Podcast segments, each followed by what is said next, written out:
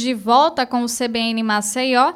E olha só, início de ano, também esse primeiro trimestre, né, é marcado por algumas reuniões, realização de assembleias condominiais que podem definir, entre outras coisas, o aumento de taxas condominiais. Este ano tem algumas mudanças, né, algumas novidades, principalmente para a realização das assembleias. Sobre o assunto, a gente conversa agora aqui com o advogado condominial César Nantes. César, muito bom dia. Oi, bom dia, é um prazer estar com vocês novamente. César, já desejando feliz ano novo ainda em tempo, e gostaria de saber quais são essas mudanças né, que a gente tem já a partir desse ano em, em relação às assembleias. Exatamente.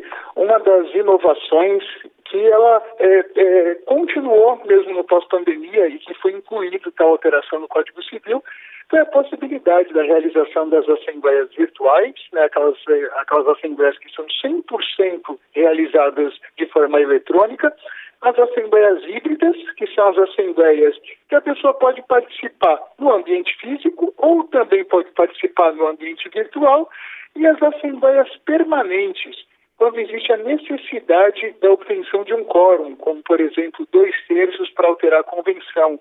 Você abre aquela assembleia, não existindo aquele quórum necessário, aquela assembleia ela fica suspensa e durante 90 dias, quantas assembleias forem necessárias podem ser convocadas até que seja obtido aquele quórum e que a convenção, enfim, seja alterada. E César, é, nessas votações durante as assembleias, é, os, o, o síndico, por exemplo, ele pode limitar a questão da votação, ela pode ser selecionada, por exemplo, só aqueles condôminos que estão com suas contas em dia ou não? Pode sim, Flávia. Inclusive, o Código Civil ele já prevê.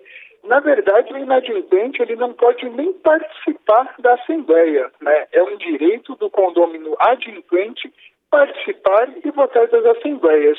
Mas muitas vezes o condomínio ele acaba permitindo a participação daquele condomínio inadimplente, ele só não vai computar realmente o voto. O condomínio tem que tomar muito cuidado, logicamente, para não colocar aquele condomínio numa situação vexatória. Tem que ser algo muito discreto, tem que ser uma forma de computar os votos que realmente aquele condomínio inadimplente não seja exposto mas com certeza o inadimplente ele não tem direito a voto na Assembleia. E César, essas, essas assembleias híbridas, do modelo híbrido, por exemplo, ela é válida para qualquer condomínio, seja comercial, seja de moradia e assim vai? Ou é, é limitado? Por exemplo, é, se o condomínio não quiser realizar de jeito nenhum, vai ser só presencial, ele pode definir que é obrigatório que seja presencial ou não? Sim, qualquer tipo de condomínio, mesmo ele sendo residencial, comercial ou misto, ele pode sim se beneficiar dessa possibilidade ou da assembleia virtual ou da assembleia híbrida. Lembrando que para você realizar uma assembleia virtual ou para você realizar uma assembleia híbrida, você tem que ter sistemas, você tem que ter tecnologias que permitam com que as mesmas pessoas que possibilitam a forma dela falar numa assembleia fisicamente que ela se manifeste virtualmente, que os votos sejam computados de forma correta, que você consiga realmente comprovar que é o condômino que está participando. Então, não é todo condomínio que consegue. Todo condomínio pode, mas não é todo condomínio que ainda está preparado para colocar da mesma forma pessoas no ambiente físico e no ambiente virtual. E César, existem diferenças? Por exemplo, a gente tem aí a questão das assembleias, como você está colocando, e tem algumas outras reuniões condominiais. Então, tem, tem alguma diferença entre elas? O que é que uma assembleia ela precisa ter? Quais são as características dela e que realmente a deixam com mais robustez? Exatamente, é, principalmente durante a pandemia muitas reuniões, né, que não eram assembleias, elas ocorriam, mas elas podem apenas deliberar, né? Elas são realmente discussões, elas são conversas, mas elas não têm poder de aprovação. Para existir uma assembleia, ela precisa cumprir ritos, tanto previsto no Código Civil como os previstos na Convenção. Ela tem que ter prazo de convocação, ela tem que ter forma específica de convocação, 100% dos condôminos precisam ser convocados, as pautas precisam ter sido informadas com antecedência, precisa ter um presidente, um secretário, uma ata ser eh, redigida. Então, existe uma série de ritos que tornam, inclusive, obrigatórias as decisões para quem não participa da Assembleia. Até porque participar da Assembleia é um direito, não uma obrigação. Mas quando você abre mão desse seu direito, você está vinculado a todas as decisões que os seus vizinhos acabaram optando. Acontecendo uma assembleia, doutor César, e um dos, co dos condôminos alegue que não foi informado, que ele prove que não tenha sido comunicado de nenhuma forma, ele não sabia da existência daquela assembleia, e foram aprovadas coisas ali que ele não concorde. De repente, essa assembleia, essas decisões, elas podem ser anuladas? Podem sim, inclusive isso é muito comum, né? O condomínio tem que tomar muito cuidado. Ele tem que provar realmente que 100% dos condôminos foram convocados, porque se apenas um condômino comprovar que ele não foi convocado, ele vai entrar com uma impugnação dessa assembleia, logicamente de forma judicial, e ele tem grandes chances de êxito. Até porque o condomínio, ele, a gente parte do princípio da boa-fé. Né? Então, assim, ele não poderia alegar, olha, não convoquei X pessoa, mas justamente aquela X pessoa poderia fazer algum tipo de alegação, algum tipo de demonstração por conhecimento e demonstrar para a Assembleia que aquela pauta não estaria sido conduzindo da forma correta ou da melhor forma para o condomínio. Então, 100% dos condôminos precisam ser convocados sob realmente o risco da impugnação daquela Assembleia e de todas as decisões e deliberações que foram tratadas se tornarem nulas. Pois é, uma responsabilidade muito grande, né? Tanto do síndico quanto das próprias administradoras, certo? Exatamente. Inclusive, cada condomínio, através da sua convenção, ela tem a sua forma de convocação, ela tem o seu prazo de convocação, e tudo isso tem que ser muito bem observado, evitando impugnações. Então você precisa verificar na sua convenção qual que é o prazo mínimo de convenção.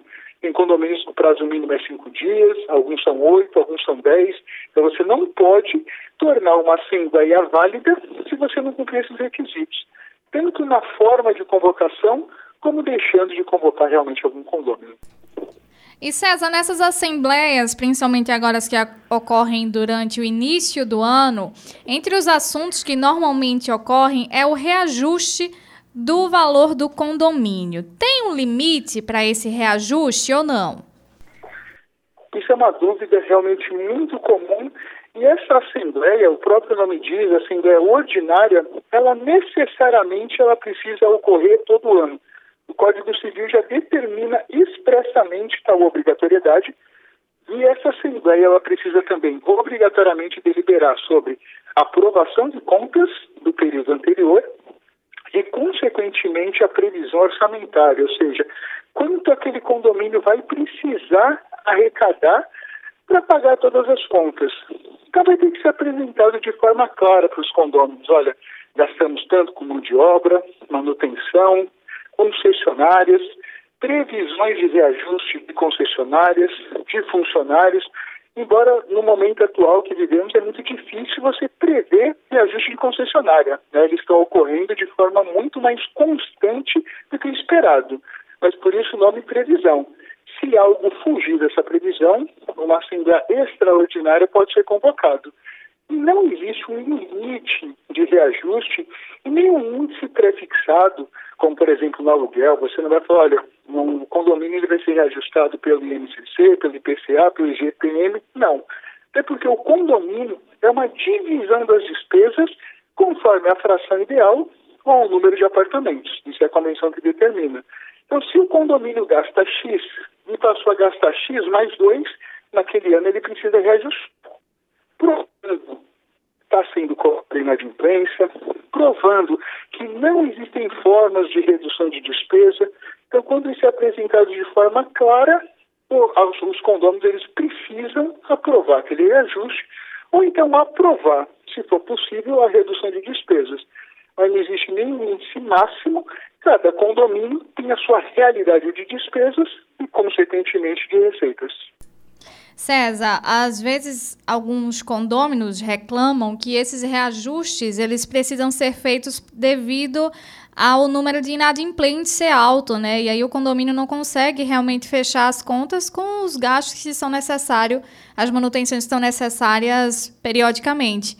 Os, condom os condôminos, eles podem fazer algo em relação a esses aumentos devido à inadimplência? E qual a situação do, do, do síndico, do condomínio, da administradora? Que providências eles podem tomar para fazer com que essa, esse índice de inadimplentes baixe? Um condomínio considerado saudável ele tem uma média de 5% de inadimplência. Né? Essa inadimplência, ela, inclusive, ela tem que ser calculada na previsão orçamentária, porque você sabe que não vai entrar 100% da receita. Então, isso tem que estar previsto. Infelizmente, logicamente, o adimplente acaba pagando pelo inadimplente, até porque as contas precisam ser pagas. Né? Você não vai poder chegar para o funcionário ou para a concessionária, ah, não vou te pagar, porque o condomínio não recebeu de quatro condôminos. Né? Então, o condomínio precisa arcar com isso. E o Código Civil também expressamente já determina. É uma obrigação o pagamento da cota condominial e também é uma obrigação do síndico fazer aquela cobrança. Inclusive, se o síndico não fizer e essas cotas forem prescritas no prazo de cinco anos, ele pode responder pelos próprios bens. Então, o condomínio ele precisa comprovar, condôminos, existe inadimplência, está sendo cobrada, está sendo cobrada de forma extrajudicial, de forma judicial, inclusive com alteração do Código de Processo Civil, a cota condominial é considerada um título executivo. Esses processos eles estão mais rápidos. Então, o condomínio não pode ser omisso em relação à inadimplência, porque, infelizmente, a cota condominial, quando o condomínio tem uma inadimplente, sobe. E comprovadamente, condomínio, quando a cota condominial é alta, o imóvel acaba sendo desvalorizado. César, esse aumento, esse reajuste, ele só pode ocorrer durante o, essa primeira assembleia ou não tem um número específico, ela pode ocorrer durante todo o ano? Obrigatoriamente precisa ser feita a assembleia ordinária e o Código Civil não determina quando ocorre mas a maioria dos condomínios fazem no primeiro trimestre, até porque você consegue entender a realidade do ano anterior e aplicar para o atual. Mas como é uma previsão, e essa previsão pode fugir em diversos fatores, a inadimplência pode aumentar, as contas de consumo podem aumentar, manutenções que não forem previstas podem aparecer, então a qualquer momento esse condomínio ele pode ser reajustado. Obrigatoriamente você precisa aprovar a previsão na ordinária, mas quantas assembleias extraordinárias forem necessárias podem ser convocadas e tratar novamente sobre a previsão orçamentária, reajustando ou aplicando algum rateio extra específico. Ocorrem também, César, tanto no final do ano quanto agora, né, no início do ano, já que está muito sol, principalmente aqui no estado, por exemplo, a aprovação de algumas manutenções, né? Então, algumas taxas às vezes ocorrem de serem aprovadas para que o, o condomínio faça devidas manutenções. Essas taxas, quais são, como é que, como é que ocorre a prestação de contas dela? Como é que ocorre a, a escolha de qual empresa prestará o serviço e qual profissional prestará o serviço? Toda taxa extra, ela precisa ser aprovada em assembleia, exceto se algum serviço emergencial que ele comprovadamente não pode esperar a assembleia e o condomínio tem até o dinheiro em caixa. Então, o condomínio ele faz e ratifica em assembleia. Fora esse cenário, todas as taxas extras precisam ser aprovadas, precisam ser comprovadas as necessidades e o corpo diretivo ele precisa comprovar que está sendo escolhido o melhor custo-benefício, né? Nem sempre o menor valor mas ele precisa comprovar que aquela, que aquela empresa que está sendo oferecida para a Assembleia escolher, ela tem realmente capacidade. Até porque o condomínio, se ele induzir os condôminos ao erro numa escolha, quem trouxe por ação ou omissão esse tipo de prejuízo pode também responder. Algumas convenções já determinam expressamente, olha, a partir de tal valor precisam de tantos orçamentos, a partir de tal valor precisa de assembleia ou a partir de um valor inferior apenas o conselho ele tem aval de aprovar que o síndico realize. Então isso tudo precisa ser muito bem estudado na convenção, até para que o síndico ou a administradora, mesmo de boa fé, realize algum serviço ou aprovação que não poderia e depois tenha que responder por seu ato. E César, é, só para a gente encerrar, quais são as dicas que você pode dar para os condôminos ficarem atentos nessas assembleias? Logicamente, é, nessa assembleia de prestação de contas, dificilmente aquele condômino ele vai conseguir se inteirar de toda a situação financeira, mas é obrigatória a prestação de contas mensal. Então, aquele condômino ele precisa estar se inteirando mensalmente qual é a realidade de despesa, realidade de receita. Inclusive, o Código Civil também fala que a prestação de contas ela não ocorre só na Assembleia, ela ocorre sempre que tiver alguma dúvida. Então, aquele condômino ele precisa já chegar na Assembleia com suas dúvidas superadas, ele precisa realmente acompanhar a realidade, porque um condomínio com problema de caixa, ele acaba gerando um grande problema em toda a vida, em toda aquela harmonia. E como eu citei, até desvalorizando o patrimônio. Então é muito interessante que aquele condomínio me acompanhe mensalmente, não só na Assembleia, tire suas dúvidas, tenha um conselho consultivo, um conselho fiscal atuante, que emita um parecer sobre a aprovação daquelas contas e se realmente tiverem dúvidas, não aprovem contas, aprovem uma nova verificação ou até uma auditoria. E César, quais dicas agora você dá para o síndico, né, para evitar tantos problemas? Que quem já escolhe ser síndico já está escolhendo um problema aí. A gente sabe como é difícil lidar com gente, né? E quais são aquelas a, nos quais o, aqueles pontos que os síndicos devem ficar atentos para evitar ainda maiores problemas? Exatamente, o síndico, ele quando assume tal responsabilidade, ele nunca pode alegar desconhecimento para se eximir né, de uma responsabilidade. Então ele precisa estar cercado de profissionais que auxiliem na gestão dele. Então, uma administradora que ela tenha competência para estar mostrando para ele mensalmente a realidade com relação aos números, com relação à parte contábil, que ele tenha um setor de cobrança extrajudicial e judicial atuando de forma firme na cobrança dos inadimplentes, que ele tenha também a figura da administradora orientando todas as agendas de cumprimento que ele tem para fazer naquele ano. Olha, você precisa, além da aprovação de contas, você precisa recarregar extintor, você precisa analisar para-raio, ou seja, profissionais que tragam uma tranquilidade para ele, para que ele não seja futuramente responsabilizado. Então, César, obrigada, viu? Foi um prazer conversar com você aqui no CBN Maceió. Prazer também e até a próxima. Nós conversamos com o advogado condominial César Zanantes, que falou para a gente um pouco sobre as mudanças no Código Civil em relação às assembleias que ocorrem em condomínios, sejam residenciais ou comerciais, e também a questão de reajuste de valor condominial, né? Se tem um teto ou não, e na verdade não tem, mas precisa ser tudo bem aprovado nas assembleias.